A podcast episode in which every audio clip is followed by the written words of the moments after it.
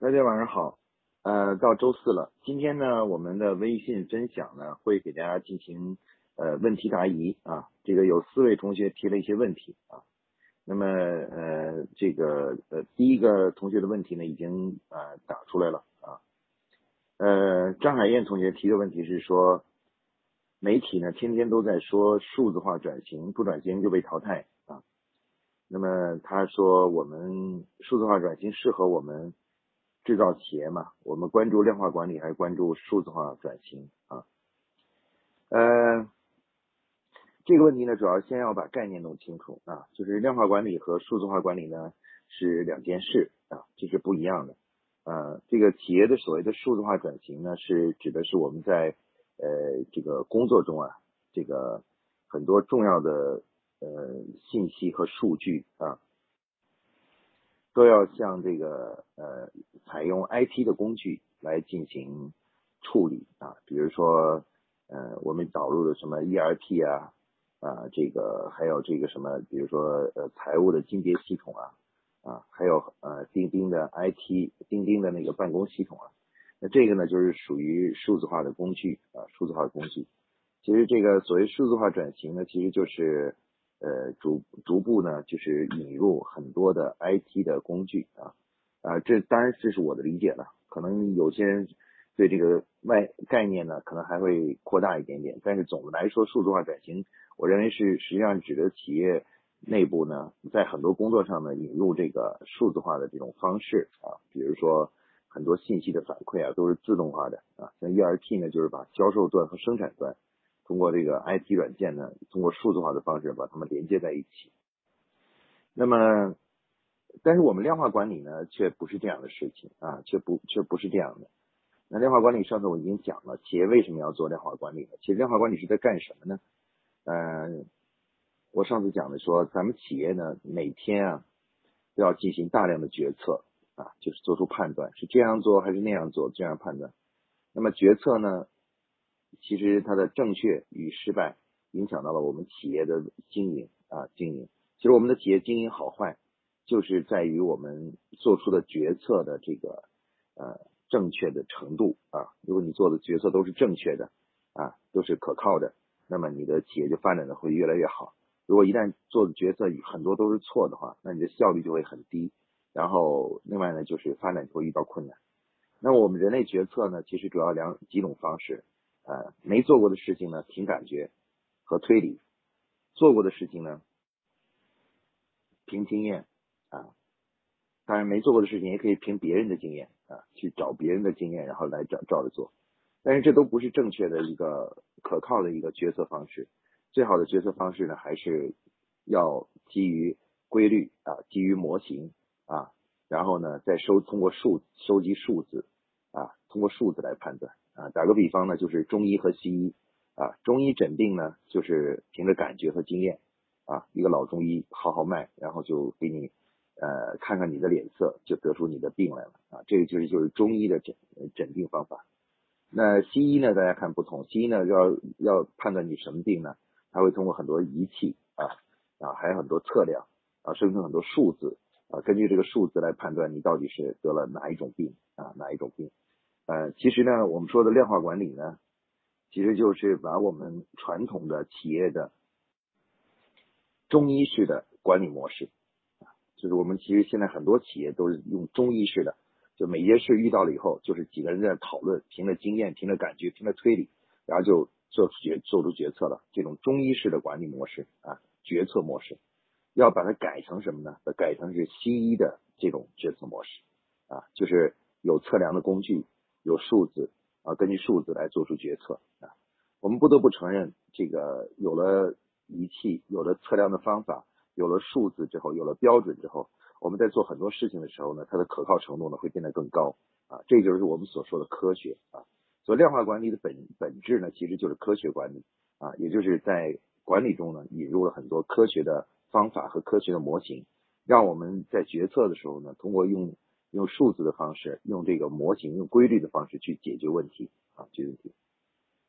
所以量化管理其实搭建的是什么呢？搭建的是一个企业内部的科学决策的一个平台，它可以让我们很多很多的事情，从过去的这种中医式的决策，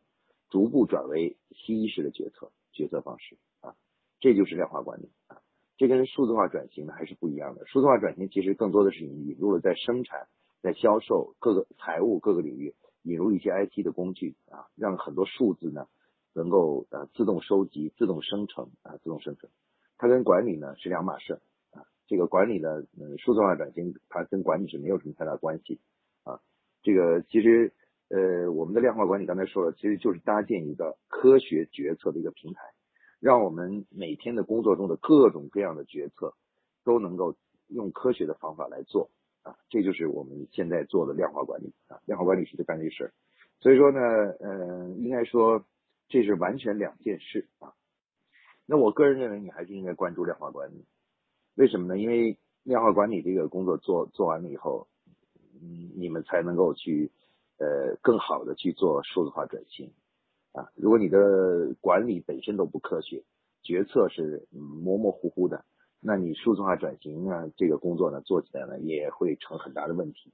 啊，很多企业经经常是听别人说就导入 ERP，就导入了以后呢却不知道怎么用啊？为什么呢？因为整个组织呢缺乏这种科学的决策思想啊，不喜欢用科学的方法。所所以说企业量化管理呢，它不仅要改变。呃，不仅要搭建这么一个平台，更重要的是改变人们呃过去这种呃凭感觉、凭经验来做决策的习惯啊，把它改变过来。所以一般来说，导入量化管理呢，它可以既要既给你引入很多工具和平台，同时呢又改变人们的思想啊。所以说，我觉得还是应该导入量化，先导入量化管理啊。这就是我的对这个问题的回答。好，我们下面来看第二个问题啊，这是由夏天同学提出来的。是说我在微信分享课中提到的十三条规律。他说做战略呢，既要通过这十三条规律呢引出很多策略，要根据实现五年战略目标的必要条件生成一系列的策略。这样策略过多啊，这个战略项目过多，侵蚀了改善型项目的资源。请问对这么多策略应该如何进行取舍和聚焦？呃，这个问题提的很好啊，提的非常好。这个首先呢，这里面有一个重要的概念你要澄清啊。就是呃，夏天同学提出的说，根据这些十三条规律的导出一系列策略，然后呢，又要根据实现五年战略目标必要条件生成一系列策略。嗯，事实上呢，这个根据十三条规律导出的策略，就是实现五年战略目标的必要条件啊。因为上次我们已经讲了啊，这个战略这个制定方逻辑呢是。这个战略的制定逻辑呢，是我们先要去了解规律，然后通过规律呢引出什么呢？引出我们一个企业需要具备的能力啊。那这个能力呢，其实就是什么呢？就是呃实现这个五年目标战略目标的条件啊。我们认为这是这个能所谓的能力，它就是一种条件啊。因为我们实际上你想把企业做得更大，呃，前提条件是什么呢？就是要靠能力啊。就是一个要靠你有更强的能力啊，所以说战略呢其实就是一个打造能力的过程啊。那么呃，所以刚才夏天提同同学提这个问题呢，就是呃其实呃导出的能力呢并不会很多啊。其实作为五年来说，分到每一年的话，每一年的话呢大概就就几条啊，五六条啊，呃五六条策略啊。所以说这样的话呢，在立项的时候呢也不会立很多啊，不会立很多项目，在五年里面。你能打造能力呢不会有很多的，呃，十三条策略中呢只有十一条是会有引出能力的啊，有两条它并不会引出能力啊，只有十一条。那十一条的话呢，有的引的多一点，有的少一点。平均的话呢，这十一条呢大概会引引出两到三个能力。所以说五年之内呢，大概你就是呃三十条三十个三十个能力吧，啊三十条三十个能力左右啊，就是。三十个，那每每一个历史阶段的，呃，多一点就是三十个，少一点的话呢，就是呃，刚才我们说了，少一点呢就是二十个。如果是平均大概在二十多个，二十三四个，二十三四个的能力的话呢，那每个能力呢生成在两三条策略，两三条策略呃来打造一个能力，那基本上就是差不多五十条策略吧，或者是五十多条策略，然后分到五年。分到五年的话，一年大概就十条策略的，就多了就十条策略左右，少的话可能也也就五呃两三条呃三四条啊三四条策略。所以这个量的话，比起这个改善性项目呢，并不会呃这个太多啊，不会太多。而且呢，这个这个就是我们在选择这个能力的时候呢，其实要本着就是我按上次我讲那个策略里面，就是从呃基础的东西开始做起啊，基础做起，然后呃这个然后再去做比较高高高层次的东西啊，要按照这个原理来做啊。然后另外呢，就是还有一点就是，其实策略做对你刚开始用这个思想做策略的时候呢。呃，可能呃做这个战略的时候呢，策略可能会多一点啊。为什么？因为你可能缺失的东西，缺失的能力太多啊。但是等到了这个五年过了以后，等到第二个五年，等到第二个五年的时候啊，他就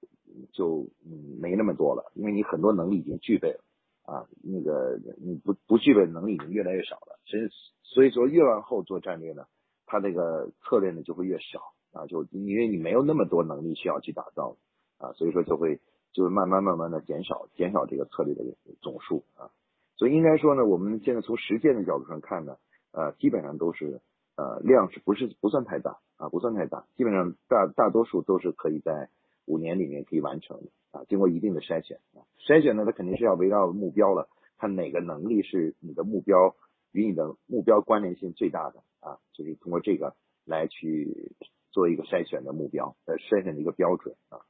这个具体内容呢，可能要在实践操作中才能够给你讲清楚啊。所以这个问题呢，呃，应该嗯不是特别的，呃，不，其实并不，它本来不是个太大的问题啊。如果你真的实际去做的话，你就明白了啊，它是并没有那么多的能力，那么多的策略啊，没有那么多策略。这个问题我就回答到这里啊。嗯，吴孝天同学提出一个问题啊，这个问题呢。是一个挺常见的一个管理问题啊，就是说，如果你被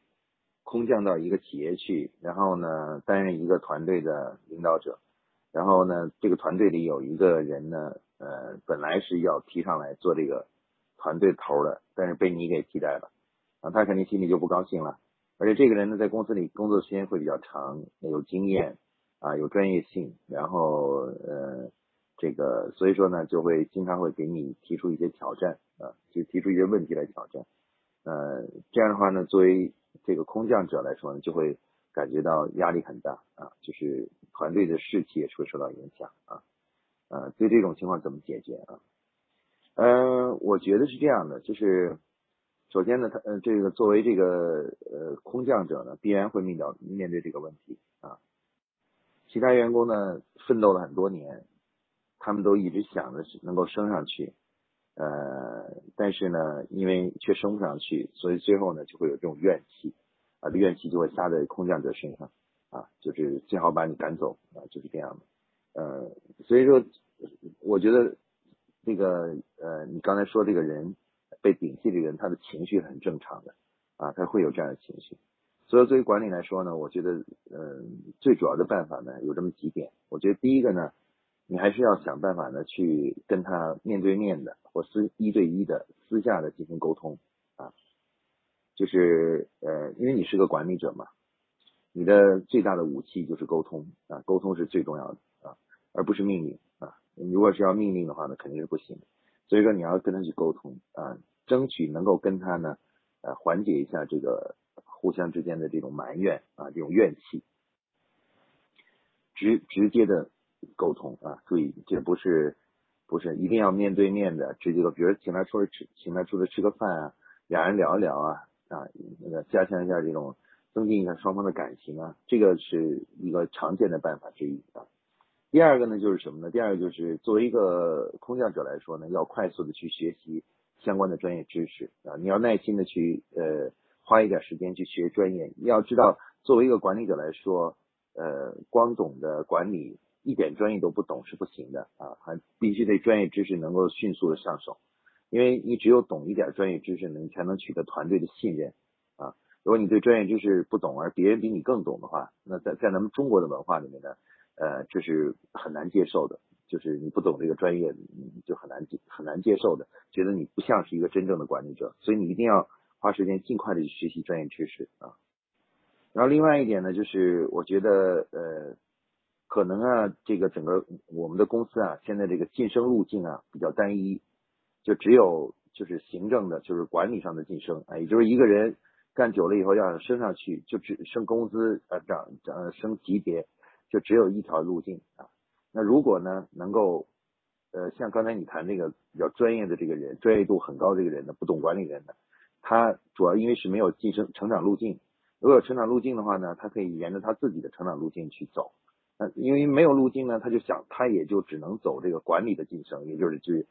当成当经理啊，当总监啊这种这种选择。所以说呢，我觉得你可以考虑建议你公司呢建立。专家的这么一个类别，然后建立专家的这个晋升的路径啊，然后你到时候跟他谈的时候呢，你告诉他说，其实那他可以向专家这个方向去发展啊，啊，如果是如果是一旦有了这样的路径以后呢，就大家就就不会说都要争着去，非要当那个部门的头啊，这个其实是就是没这个必要的，其实呃。如果是对专业东西呢很感兴趣，也做的不错的话呢，其实完全可以成为一个受人尊敬的一个专家啊专家。这个呢，在很多很多公司呢都做了实践啊。其实有些人呢，之所以想去做那个部门头，其实并不是说他真的想做，而主要的原因是因为他没有晋升的途径啊。所以说，嗯，最好呢能跟公司说一下，建立这个关于。呃呃，专业的晋升途径，专家的晋升，专家这个类别，然后并并且设计一个晋升的一个路径，然后这样的话呢，很多喜欢技术的人，但不太懂管理的人呢，就有了成长的空间了啊，这点很重要，因为你得给他找条路出来嘛，对吧？最后就是要耐心啊，你要知道空降本身，嗯，会有比较高的工资，直接做上了一个相对比较高的岗位。啊，这个这件事情呢，只是通过一个面试就获得了，所以说呢，它是相对比较容易的一件事情，你知道吧？但是呢，所有的事情呢都是这样的，如果开头容易，后面就会比较难啊。开头要是难呢，后面就比较容易，一般都是这样的。所以说，你这个作为空降来说，如果是开始那么比较容易的坐上这个位置，拿到这样一个工资的话，你要做好思想准备，就是后面要面对一个考验。啊，要考验，所以说呢，呃，这个事情呢，要有有一点耐心啊，有一些耐心啊，呃，我就给你提这么一些建议了啊。呃，第四个问题呢是吕文军同学提出来的，说如果不学夸克这些课程，比如营销啊、管理啊、人员会怎样？嗯，这问题也提的挺好，我从来没讲过不学会怎样，只只讲学了会怎样啊，所以现在我们。反过来思考这个问题呢，就是呃，如果不学的话会怎样啊？呃，如果不学，那就会用传统的方式来进行管理了，不管是营销也好，呃，组织管理也好，还有人员也好，不学的话，嗯，那么我们的企业呢，其实在没有学习科学管理和量化管理之前呢，基本上就是处在一个之前我们说过，就是一个游击队的状态。那游击队游击队的特点是什么呢？游击队特点就是，呃，在营销上呢是特别讲究是什么呢？机会主义啊，就是如果你没有科学管理呢，一定是讲机会主义。而且呢，游击队呢只能打顺风仗。所谓顺风仗呢，就是销售情况特别乐观的时候呢，就就行，就能够大家都呃干得不错。但是，一旦啊这个情况不太好啊，销售的呃。下滑等等的，那这游击队呢就打不了了啊，这个仗就很难打，打不了啊，就坚持不下去了啊。所以游击队的这个这个特点呢，就是只能打顺风仗，不能打那个逆风仗啊，逆风仗就打不了啊。这个是营销上的呃问题啊。另外，当然就是因为没有导入量化管理，最重要的是你在营销中的决策呀，基本上是呃正确与错误呢，基本上就是一半一半啊。你可能做了。几个决策是呃做了几件事是有用的，然后再过两天再做一件事是没用的啊。上了几个产品，有一个产品可能上十个产品里面就只有一个产品是卖的还不错的，八九个产品呢都是其实都卖的不好。那如果做量化管理的话呢，营销上这个问题就解决了。那至少能在我们上产品的时候呢，上十个至少有超过五六个都是这个呃能够达到销售预期的销售目标的。所以说，那个营销上如果不不走不学习量化管理啊，最重要的问题就是你整个组织的这个效率和稳定性啊，营销的效率和稳定性啊，呃就比较差。换句话说吧，就是呃销售呢不稳定啊，就是一会儿好一会儿坏啊，一会儿好一会儿坏啊，这个就是呃而且一旦遇到了呃某种特殊情况的话呢，销售会一下子就就降下来啊，就会就会降下来。嗯，那么在管理上来说的话呢，就是最重要就是人员不稳定啊。如果不导入科学的管理方式啊，这个由于没有没有一个科学的模式的话，呃，员工呢只要稍微干一干，有一点能力之后，就会离开公司啊，因为他找不到未来发展的方向啊，这个呃没有这个就是这个看不到盼头，没有盼头，所以他们就会离开。所以说，如果不导入科学的管理呢，在人在管理方呃在管理方面呢，就是一个是就是人员极端的不稳定，然后另外一点是什么呢？另外一点就是工作效率很低啊，因为没有科学的决策系统，那我们决策的速度啊就会大大减慢啊。大家知道为什么我们现在开很多会呀？就是因为我们做很多决策是没有科学的方法来指导的啊。如果是有科学方法呢，可能大概。嗯，甚至连会都不用开，就可以做出一个正确的决策。但是没有，如果没有科学方法呢，我们就只能靠会议，不断的讨论啊、分析啊，然后推理啊、感觉啊、经验啊，然后最后帮助我们来做出的决策。这个效率是非常非常的低的啊，很低很低的效率。那么，嗯，对于这个什么呢？这个人员方面的话呢，这个如果没有量化管理的话呢，最大的问题就是你会发现一个问题，就是你总觉得公司里没有人才。你总想去到别的企业去挖人啊？如果你因为你觉得公司的员工都不行啊，水平都比较低，然后因此的话，你就老想着到外面去挖人啊，啊，这样的话，也就是说你可能干了很多年，但是你你的那个跟着你一起干的人呢，就是哪怕干了很多年，但是呢，其实都是没有什么本质的成长和进步的啊，除了经验稍微的丰富了一点点以外，基本上呢就是没有真正的成长。那你如果没有人成长呢？你公司起来了，你你的团队你人员又起不来，起不来的话呢，那你就就就只好到到处去到外面挖人啊，挖人，挖人又会导致企业文化产生受到冲突啊，冲突。所以现在很多企业很乱呢，就是很乱是什么呢？就是呃从各地弄了很多很多的人，不同的人到一个公司去，然后公司的文化混乱，工作方法也非常的混乱。而其中最重要的原因是什么呢？就是因为我们没有科学的方法去培养，嗯，年轻人啊，新人啊，那就只好怎么办呢？只好就是所有的所有的高级岗位全部都是挖人啊，那这个呢会把公司的文化搞得一团乱糟啊，这个最终呢公司会会变得越来越乱啊，越来越乱啊，这个中的根本性原因就是缺乏什么呢？缺乏对人才的系统的培养办法。你没有了优秀的人才，你被迫就得去挖人，挖了人以后呢，又会导致组织很呃思想上产生冲击和混乱啊，混乱啊，呃原有的员工又觉得不又觉得不满啊，所以公司会变得越来越乱，你知道吧？所以总的来说，呃，其实这个这个道理呢，呃，其实这个道理呢，大家都应该能明白，因为我们刚才我讲了，就是管理呢，其实分为。呃，基于经验和感觉的这种管理方式，以及基于科学和数字的管理方式，呃，也就是中医的中医式管理和西医式管理。那我讲到这里，大家应该都能明白了。我们当然是要使用科学的管理方式了。我们希望做一个决策，比如说判断一个产品能不能上，判断一个部门哪一个人可以升职，这都应该有标准，有有这个什么呢？有这个呃，有模型，有数字作为基础的。如果这个都没有的话，那那你你这些事情就凭着感觉，凭着凭着感觉去做的话，那当然是一会儿对一会儿错，那肯定是不行的了，对吧？所以量化管理本身的导入本身，它是呃，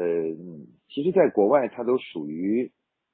在国外都属于这个不用讨论的事情，知道吧？因为他必须得做的，因为一个企业它这么多一每天做这么多的决策。所有的如果这决策都没有依据，全都凭着感觉和经验的话，那这这个企业怎么能长久发展下去呢？那嗯，哪天做了一个重大的错误决策，整个企业就会出大问题，你知道吧？出很大的问题。所以说，呃，为了让企业做长做做远做做久，必须得导入科学的管理方式。所以说，无论从管理啊，从营销啊，从人员这个层面，呃，如果你没有科学的管理方式，它就是一个一个是不稳定，然后呃，这个人员也不稳定，管理也不稳定，然后这个是营销的业绩也不稳定。那最终你长期的不稳定，那就是导致了有总有一天啊，这个出了一件大事之后，企业就不行了啊。所以说这个呃，这就是嗯，导入量化管理和不导入量化管理的区别啊。啊，就这个问题呢，我就简单说到这里啊。呃，普祥金同学提这个问题呢，有点比较专业啊。他说这个他是芯片流通的，大家知道芯片最近的价格波动的非常厉害啊，主要是关键没有芯片啊，美国这个卡我们的脖子啊，或者他也根本就没有那么大量，也没生产出那么多来。呃，所以说他提这个问题，实际上就是如果能对销售进行预估，提前进行库存的呃储备的话。那么就是可能会那什么，呃，坦率的说，跟普同学说，我回答不了这个问题啊。这个问题其实是一个相对比较专业的问题，你知道吧？呃，而且他这个不是简单的市场调研，就是呃，他呃，你你是可以预测，但是由于你是一个分销企业，你要去做调研呢，对你得去让那个你的上游的企业，就是等你的供你的客户去做调研，做出预估。然后呢，根据客户的预估呢，然后最后再来定这个库存量。所以这个方面呢，我呃王老师不够专业啊，专业度还不够啊。这个所以说没法给你特别有效的建议，我也不知道该怎么说啊，不知道怎么提这个这个那什么，因为这个问题嗯不应该应该说不在我的这个专业领域范围之内啊，非常遗憾，这个问题我回答不了。